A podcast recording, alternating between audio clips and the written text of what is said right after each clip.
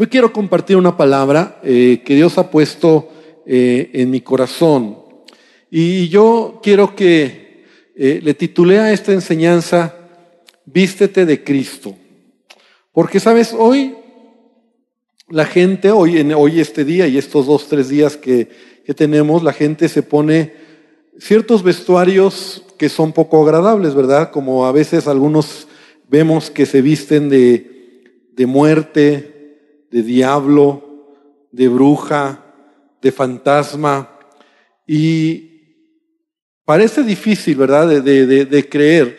Porque la verdad es que cuando tú ves estos disfraces, así como acabo de mencionar, de muerte, de diablo, de bruja, todo esto, eh, no es algo tan agradable, aunque mucha gente lo hace como una tradición, la gente lo hace como una costumbre. Y yo me preguntaba esta mañana y, yo desperté con una escritura en mi mente eh, que tiene que ver como cómo me voy a vestir o cómo me debería de vestir yo como cristiano. Porque, sabes, yo quiero empezar diciendo que muchas veces la ropa exterior que usamos identifica quiénes somos. Por ejemplo, tú identificas a un policía por su vestuario, ¿no? Cuando ves a alguien vestido de cierta manera, sabes que es un policía o a lo mejor un médico. ¿no? Tú ves a alguien vestido así, sabes que es un médico o una enfermera, eh, o incluso en la antigüedad, cuando un rey eh, usaba cierta vestidura, era para ser distinguido entre la multitud, ser distinguido entre los demás. Nosotros hemos visto a veces películas cuando llegaban a la batalla, ¿verdad? Pero el rey siempre, o, el principal, llevaba una vestidura que le distinguía y que revelaba su vestidura que él era el principal, el jefe, el rey, el que iba adelante. De hecho, la vestidura es muy importante. Por ejemplo, los equipos de cualquier deporte, ¿no? De fútbol, se identifican por su playera, ¿no? Tú identificas a alguien y sabes que es jugador de cierto equipo por el vestuario que trae. Entonces la pregunta sería, ¿qué vestidura identifica a un hijo de Dios? Y esa es la pregunta que yo me hacía en la mañana. Mucha gente hoy se va a vestir en estos días de diferentes cosas. Pero si yo pudiera pensar a mí, ¿qué me va a identificar? ¿Qué vestidura me debo poner? Para que me identifiquen como un hijo de Dios. Sin duda que no estoy hablando, y yo sé que no estás pensando en algo físico, porque va más allá de lo exterior. Pero si hay algo que la palabra de Dios me enseña, que yo debo de cuidar y debo de ver cómo me voy a vestir. Entonces, yo estaba pensando y, desperté con este, este pasaje que está en Colosenses capítulo 3, versículo 12 en donde dice, vestíos pues como escogidos de Dios. Entonces me jaló, me llamó la atención el recordar este pasaje, porque lo que te acabo de mencionar, yo estaba pensando en eso, y entonces vine al versículo, vine a la escritura, tomé mi Biblia, abrí esta escritura, y empecé un poco a reflexionar sobre este pasaje, sobre solamente este versículo. Podríamos hablar mucho, pero solamente quiero tomar el versículo 12. Vestíos pues como escogidos de Dios, santos y amados, de entrañable misericordia, de benignidad, de humildad, de mansedumbre, de paciencia. Y vamos al versículo 13, aunque tal vez no lo vamos a tocar completo, pero es la idea general. Dice, soportándoos unos a otros y perdonándoos unos a otros si alguno tuviera queja contra otro, de la manera que Cristo os perdonó, así también hacedlo vosotros. Entonces, el apóstol Pablo, ¿verdad? Nos está dando una instrucción muy, muy rara, muy interesante, ¿verdad? Como, así como en la vestimenta externa te delata quién eres, el hecho de ser hijo de Dios debería delatar tus acciones, ¿verdad? Quién eres verdaderamente. Como te decía, no se trata de algo físico, sino de actitudes. Y de eso vamos a hablar hoy, del comportamiento en tu manera de vivir. Porque este pasaje habla de tus relaciones con los demás. Este pasaje nos está hablando en la manera en que te comportas, la manera en que te relacionas con los demás. Entonces la pregunta sería, ¿verdad? Tu vestimenta diaria. Ahora no significa que te vistas solamente unos días, como en estas fechas, sino cada día, como te revistes de Cristo. Porque la realidad es que el pecado en nuestra vida, antes de conocer a Cristo, ¿verdad? Ha distorsionado nuestra percepción de la vida.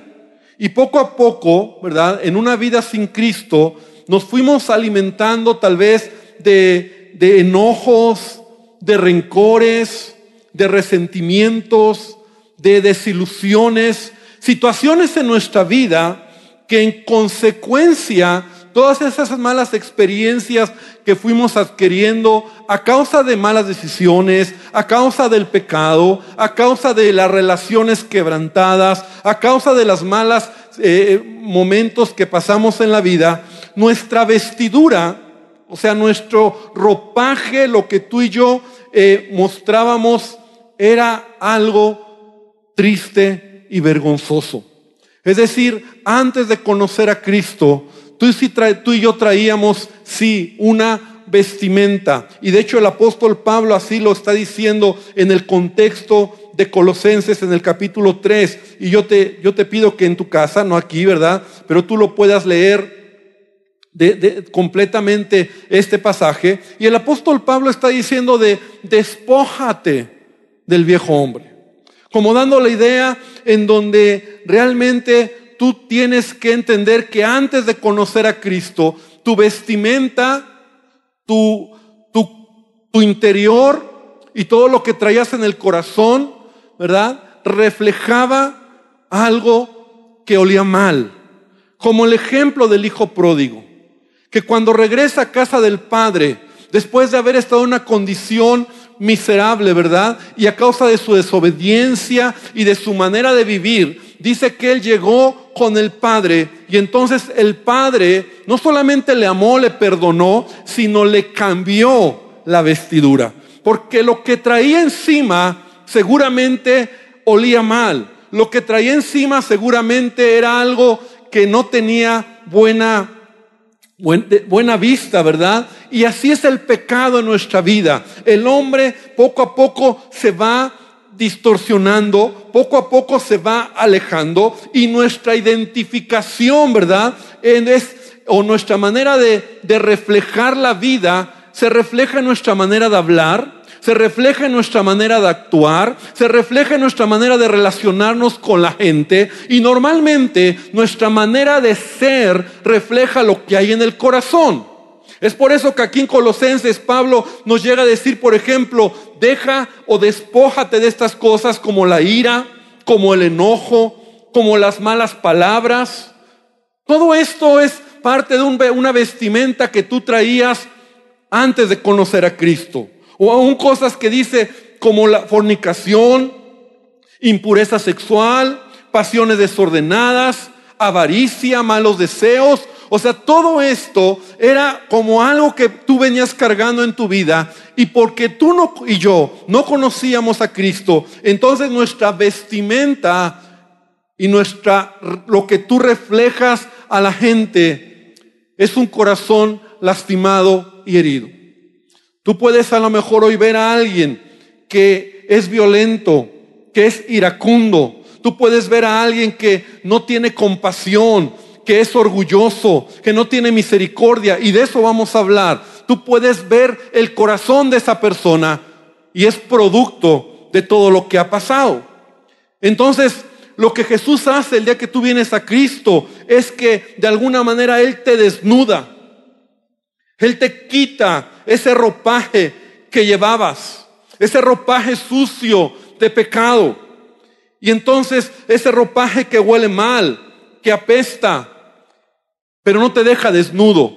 Ahora Él quiere que tú te vistas de algo diferente. Y por eso el apóstol Pablo empieza diciendo, vestíos, vestíos, vestíos pues, ¿verdad? Esas nuevas prendas que van a, vas a empezar a ponerte en tu vida, no físicamente, sino situaciones y actitudes de tu corazón, algo interno que va a empezar a cambiar tu manera de ser y tu manera de ver la vida. Y entonces cuando tú te vistes de Cristo, cuando tú dejas que Jesucristo empiece a cambiar tu manera de ser, a sanar esas heridas, empiece a, tratar con esos problemas en tu corazón, tú empiezas a ver las cosas diferente. De otra manera, no puede ser.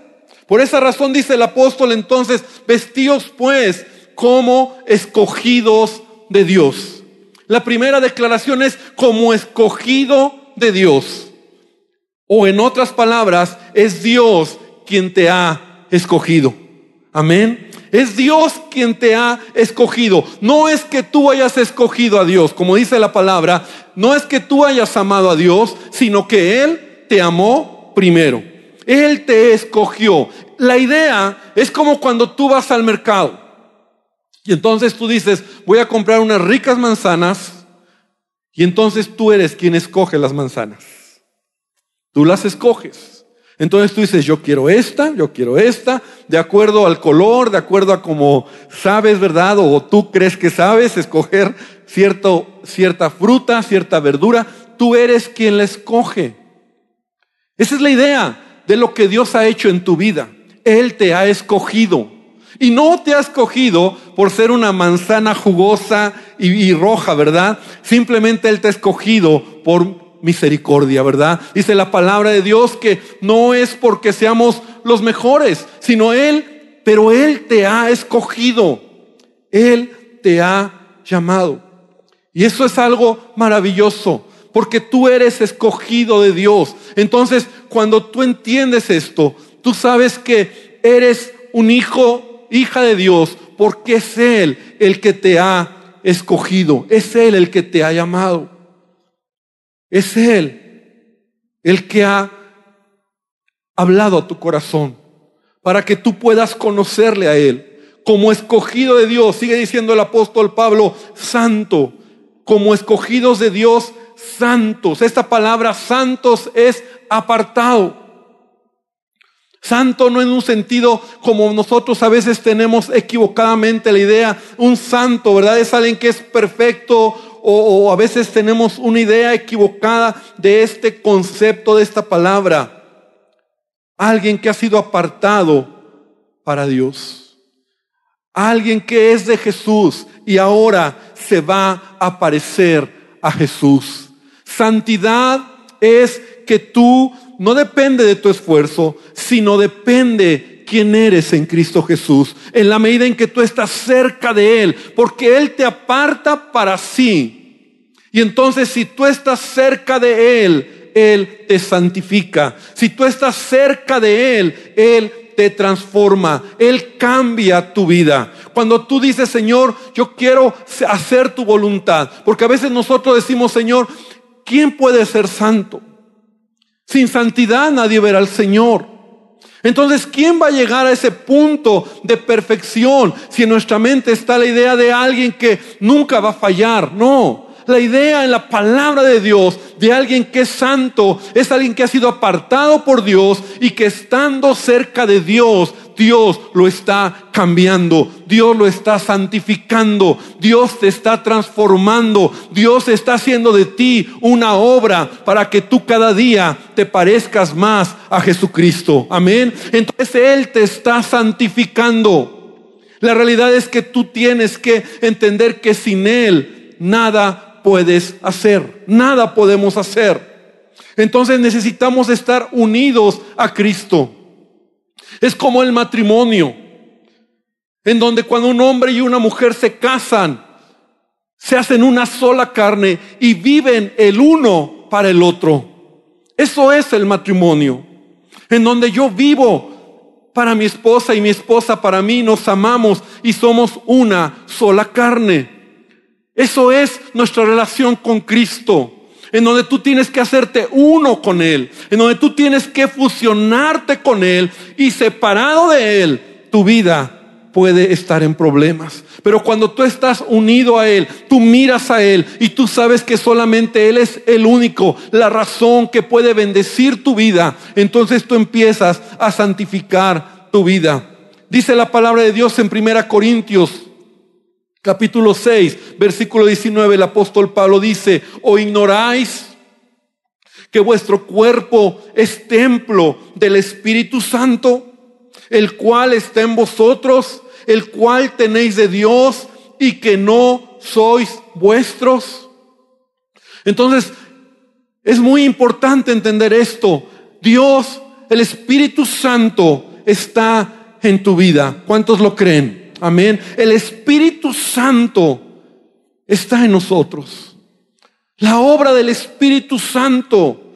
Entonces, si Él está en ti y tú tienes comunión con Él, por lo tanto hay una obra interna que te va a transformar.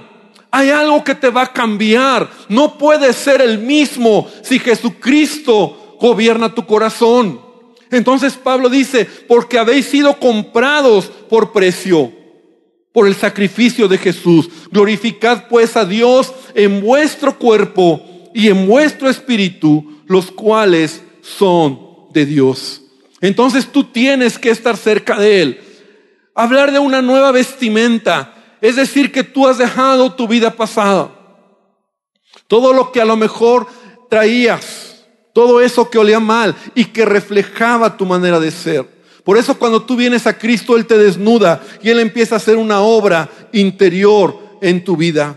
Y en la medida en que tú vas valorando que has sido escogido por Dios, que eres santo, que eres apartado por Dios, eres apartado por Él para que Él bendiga tu vida. Eres amado, dice, y amado por Dios. Porque cuando tú valoras el amor que Él te ha dado. Entonces, Él quiere revestirte de su presencia. Él quiere llenarte de su presencia. De tal manera que si tú estás cerca de Él, Él te va a transformar. Él te va a cambiar. Y es algo que tiene que ver con nuestro carácter. Si tú te das cuenta, las cosas que vamos a ver en donde el apóstol Pablo nos dice que debemos de ser cambiados, transformados, revestidos tiene que ver con el fruto del Espíritu. Tiene que ver con algo interno en nuestro corazón. Dice entonces el apóstol Pablo, vestidos pues como escogidos de Dios, santos, amados, de entrañable misericordia. Y aquí viene el primer punto en el cual tú y yo nos debemos de revestir o nos debemos de vestir. De entrañas de misericordia para la mentalidad griega, para los griegos, y Pablo da esa idea, la parte más profunda de una persona no era el corazón, sino las entrañas. Entonces se pensaba que en las entrañas, ¿verdad? Estaba el asiento de las emociones. Y lo que nos está diciendo la palabra es tener misericordia, que también otra palabra es tener compasión por los demás tener compasión por la gente. Un discípulo de Jesús debe vestirse y debe de ser notado por la compasión que tiene hacia los demás. Compasión es misericordia, es amor en acción. Compasión es que tú ves y tú te das cuenta de la necesidad de otros y cuando tú tienes compasión por alguien, misericordia por alguien, entonces tú vas a hacer algo. Y eso es algo que nos debe de notar a nosotros como hijos de Dios. Es, es la idea, es lo que Jesús tuvo cuando dice la palabra de Dios que Él fue, tuvo misericordia por la nación de Israel. Dice la escritura en Mateos 9:35 que Jesús recorría las ciudades, las aldeas y enseñaba y predicaba el evangelio y sanaba toda enfermedad y al ver a las multitudes, a las multitudes tuvo compasión de ellas. Es decir, Él tuvo amor, tuvo misericordia, es algo que nace dentro de ti. Es algo que, que debe de ser una, un sello en el cristiano. Dice, porque estaban desamparadas y dispersas como ovejas que no tienen pastor. Y fíjate lo que Jesús dice, dijo a sus discípulos, a la verdad, la mies es mucha, mas los obreros pocos. Rogad pues al Señor de la mies que envíe obreros a su mies. Misericordia tiene que ver con amor. Pero cuando tú tienes compasión de la gente, tú vas a hablar de lo que Dios ha hecho en tu vida. Porque tú sabes que lo más importante que un hombre, una mujer puede recibir en su vida es la salvación. Jesús tuvo compasión de la gente, no porque no solamente porque estaban necesitados, porque no tenían dinero o porque estaban en una condición política complicada. La compasión que él tuvo fue porque necesitaban oír del amor de Dios. Entonces, tú tienes y yo debemos de tener compasión, un interés. Compasión es esa pasión, ese amor por la gente que necesita oír del amor de Dios. No solamente tiene que ver en el sentido de que prediques, sino cuando tú ayudas a alguien, cuando tú bendices a alguien, cuando tú te preocupas por alguien, estás mostrando compasión y estás mostrando el Evangelio de Jesucristo. ¿Recuerdas esta parábola de este hombre que, que fue lastimado? Y que llegó un samaritano y tuvo compasión por él. Y le ayudó. Y los, lo vendó, los, lo, lo, lo ayudó, lo curó y lo llevó a un lugar para que sanara. Este hombre tuvo misericordia. Jesús no está hablando de otra cosa que es ayudar al prójimo, es ver por el prójimo. La pregunta sería, ¿nosotros nos vestimos cada día de compasión por la gente? Sí es bueno predicar y por supuesto que es bueno hablar a la gente del amor de Dios, pero más fuerte es cuando tú ayudas a alguien desinteresadamente, cuando tienes compasión, cuando dices yo lo quiero hacer y claro, en ello tú puedes hablar del amor de Dios. Un cristiano debe de ser notado en su vida por la compasión. Vivimos en un mundo que se ha perdido la compasión. Nosotros debemos demostrar el amor de Dios en la gente. Entonces, compasión, misericordia, entrañable misericordia desde lo más profundo de tu corazón o de tus entrañas, como era la idea, debe nacer el amar a la gente, el mirar en que tú puedes ser bendición. Sigue el apóstol Pablo diciendo de benignidad, de ser bondadosos. También esta palabra es un poquito, dices, benigno, ¿verdad? Ser bondadosos. La bondad es también la compasión en acción. Cuando tú eres amable, cuando tú eres bondadoso hacia los demás. ¿Te das cuenta que esto es el sello de un creyente, de un cristiano? Esa es la vestidura que tú y yo nos debemos de poner cada día. Ser bondadosos. Es mirar por el bien de tu prójimo. Es lo que la palabra de Dios nos enseña cuando dice el apóstol, no nos cansemos de hacer el bien. De hacer el bien con bondad, con, con, sentimientos correctos, ayudando a la gente. Otra, otra traducción, otra, otra manera de decirlo es siendo cariñosos, siendo amables. Y aquí la pregunta es, ¿cómo, cómo caminamos cada día? Porque esto tiene que ver con nuestra relación con el prójimo, con la relación con la gente que está cerca de nosotros, pero también ser benignos es ser personas buenas, ser personas bondadosas. Vístete de eso, dice Pablo. Vístete de Cristo, porque Cristo no solamente tuvo compasión, sino fue bondadoso. Él era bueno, él amaba a la gente.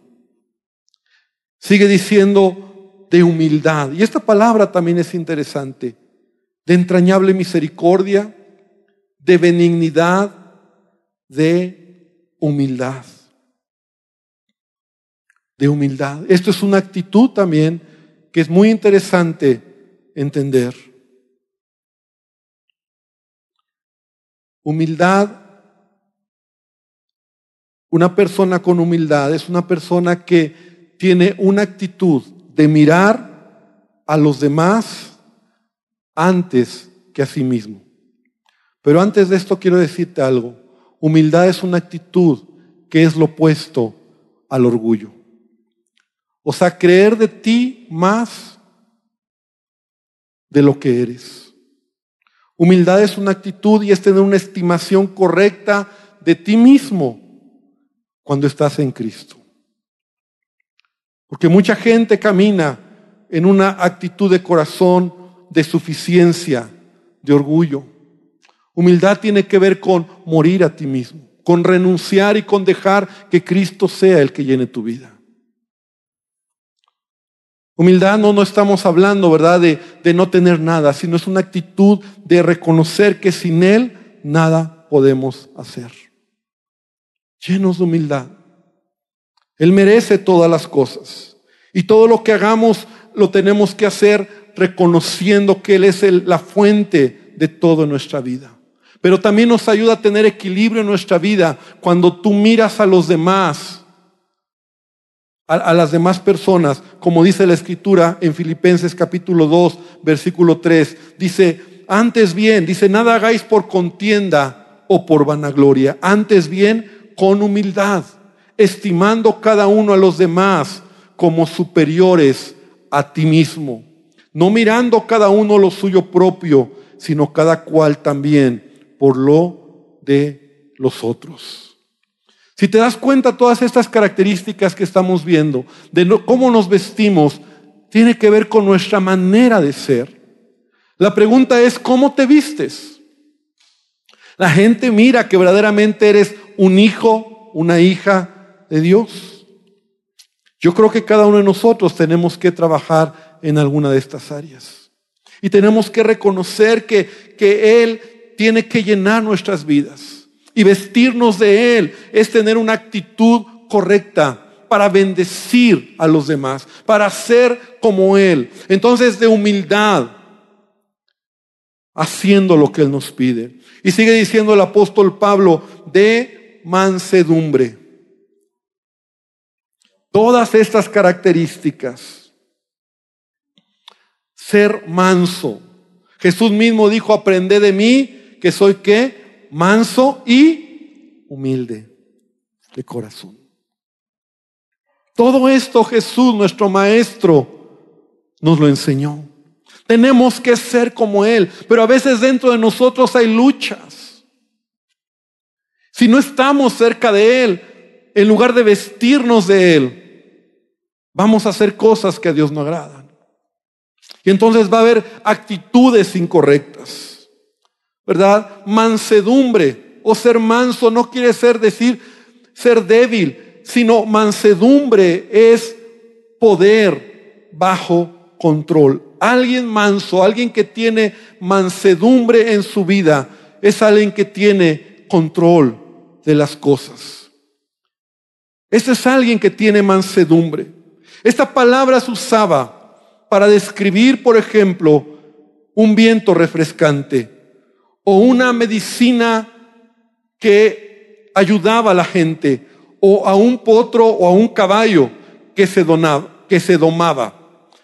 En cada caso, en el viento, en la medicina y en un caballo hay poder. En el caso del viento se puede convertir en una tormenta y puede destruir. Demasiada medicina puede matar y un caballo puede destruirte de un golpe. Sin embargo, en estos ejemplos, todo puede estar bajo control. Eso es mansedumbre. Ser manso es alguien que tiene autocontrol en su vida. Mansedumbre es dominio propio. Mansedumbre tiene que ver con tu carácter, con tu manera de responder en medio de las circunstancias. Y decidir a veces recibir el agravio que desquitarte. A veces amar o perdonar que pagar con la misma moneda. O dar incluso la otra mejilla cuando es necesario, como Jesús nos lo enseñó. Mansedumbre tiene que ver con que realmente tú estás decidiendo someter lo que pudiera ser tu derecho, lo que pudiera ser tu, tu, manera de respuesta, en donde a veces dices que se den cuenta quién soy, no voy a dejarme, que vean el apellido y, y voy a responder, pero la mansedumbre te lleva a hacerlo a un lado y decir yo voy a hacer lo que Jesús me enseñó. No debería de ser algo raro. No debería de ser algo extraño para el cristiano. Porque si tú te vistes de Cristo, entonces Cristo es quien va a gobernar tu vida. Amén. Entonces la mansedumbre tiene que ver en nuestra vida también con carácter. Ya hemos visto entonces diferentes eh, formas, por llamarlo así, donde tú debes de llenarte de Él, como escogido de Dios, como amado de Dios, entonces debe haber misericordia en tu vida, benignidad, humildad y mansedumbre. Mansedumbre. Entonces tú puedes mirar en tu mente lo que realmente refleja o debe de reflejar un hijo, una hija de Dios. La pregunta es, ¿yo lo estoy reflejando en mi vida diaria? O más bien reflejo lo que antes era. Termina diciendo el apóstol, de paciencia. Paciencia. Yo sé que esta palabra a lo mejor es más común, la paciencia. Y hay dos palabras que, que se traducen, ¿verdad? En esta, en, lo que es la paciencia. Uno es por el lado de, de entender la capacidad para esperar, para soportar en medio de las circunstancias difíciles y confiar en Dios.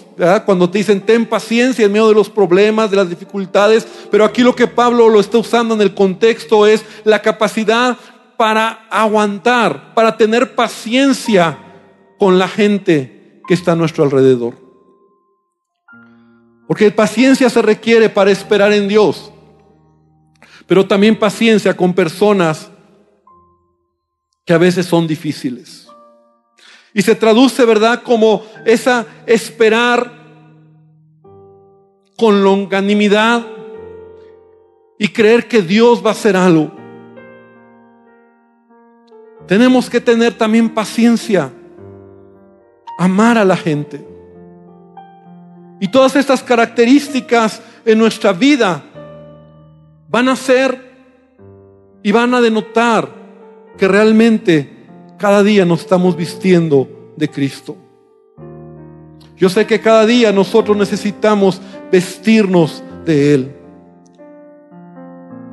De amor, de misericordia, de benignidad, de humildad, de paciencia. Hay que tener mansedumbre de carácter para mostrar paciencia. Pero la paciencia no es posible sin humildad.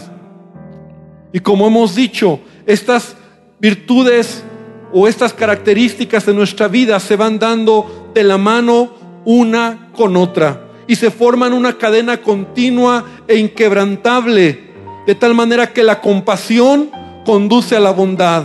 La compasión y la bondad quitan de todo egoísmo, todo egocentrismo y fomentan también la humildad y quitan el orgullo en nuestra vida. Y entonces forman un carácter y un carácter manso nos ayuda a soportar con paciencia a los demás. Y si te das cuenta todo esto que el apóstol Pablo nos está hablando solamente en este versículo, tiene que ver con reflejar a Cristo. Tiene que ver con que cada día tú y yo nos vistamos de Cristo. Que cada día tú y yo podamos realmente estar llenos de Él. No se trata de esforzarnos por ello. Se trata de que cada día tú y yo estemos tan cerca de Cristo que Cristo Jesús llene nuestras vidas. Mientras más cerca estás de Él, mientras más en comunión estás con Cristo, más te pareces a Él. Pero escucha bien, hermano. Mientras más lejos estás de Él, menos comunión tienes con Él, menos relación tienes en tu vida de oración o en tu tiempo de lectura de la palabra o en tu tiempo de buscar realmente la presencia de Dios. Porque venir a la iglesia no es suficiente. No es suficiente. Y entonces tú te das cuenta que estás lejos de Él porque estas características en tu vida no son parte de ti. Entonces empieza a surgir ese hombre, como dice el apóstol aquí en Colosenses, ese hombre viejo, en donde él dice, despójate de él. Lo que antes eras, lo que antes tenías, lo que antes era tu vestidura, quítatela. Pero al no estar cerca de Cristo, entonces empieza a resurgir en ti esa manera de ser como antes. Y yo no sé si a ti te pasa, pero si tú te alejas de Él, entonces empieza a surgir lo opuesto a lo que hemos mencionado. Falta de amor, de misericordia, de humildad, de paciencia, de benignidad, de mansedumbre. Entonces cuando tú eres lleno del Espíritu Santo, por eso incluso te empecé diciendo que algunas de estas características que están aquí en Colosenses 12 se repiten en Galatas, hablando acerca del fruto del Espíritu. El fruto del Espíritu Santo en tu vida.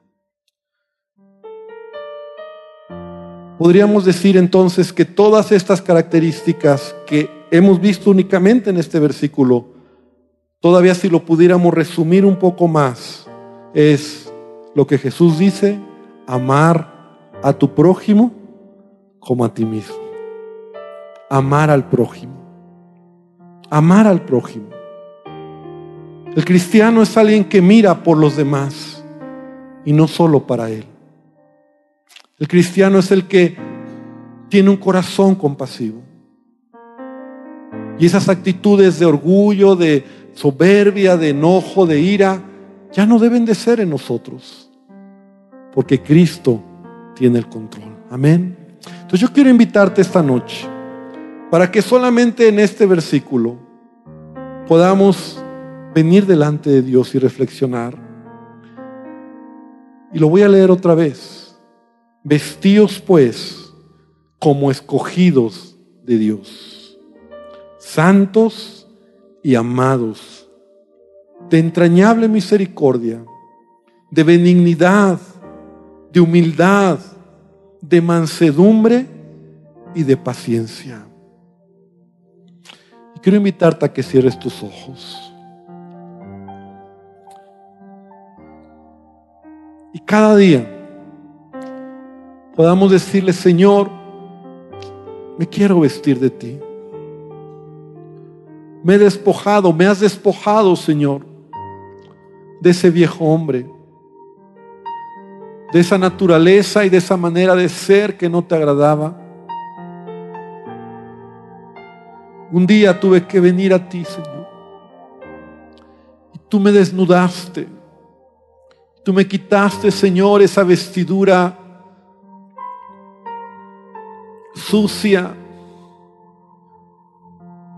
de peso, nauseabunda, que era lo que yo traía. Tú, Señor, quieres que cada día yo me revista de ti, Dios. Cada día. Cada día es una oportunidad para que podamos vestirnos de Él. Cada día es una oportunidad para que podamos reflejar a Él en tus relaciones, en tu vida, en tu casa, en tu familia, en tu trabajo, en todo lugar donde estás. Dios nos da siempre una oportunidad para reflejar a Cristo, vestirnos de Él, porque Él te ha escogido, porque Él te ha llamado. Y Señor, esta noche te pedimos que tú nos ayudes, Señor, a entender lo que tú quieres en nuestras vidas. Señor, yo te pido por tu iglesia, yo te pido por, cada uno de los que aquí estamos. Hoy habla nuestras vidas, hoy enséñanos a hacer tu voluntad. hermano, yo te invito para que tú le digas al Señor hoy, Señor, aquí estoy. Necesito de ti, vístete de Él, vístete de Él. No, no es un momento, no es, no es eh, eh, un día específico, cada día. Cada día siendo más como Él, cada día decidiendo lo que Él te pide cada día reflejando su carácter, entonces se forjará, se formará en ti realmente lo que Dios quiere hacer en tu vida, lo que Dios quiere hacer en ti. Dile al Señor esta tarde, Señor, aquí estoy. Y Señor, te damos gracias por tu amor, te damos gracias por tu misericordia. Te pedimos que tú nos ayudes, nos bendigas, Padre, en el nombre de Jesús. Y ahí donde tú estás, estás orando, yo te invito a que tú hoy puedas ahí en tu corazón decirle a Jesucristo, Señor Jesús, necesito de ti. Lléname de tu presencia. Lléname de tu Espíritu Santo. Te adoramos, Señor. Te damos gracias por tu amor. Porque no basta solamente con no ser o no pensar como el mundo piensa. Tenemos que ser más como tú. Y queremos, Señor, que tú lo hagas en nuestras vidas.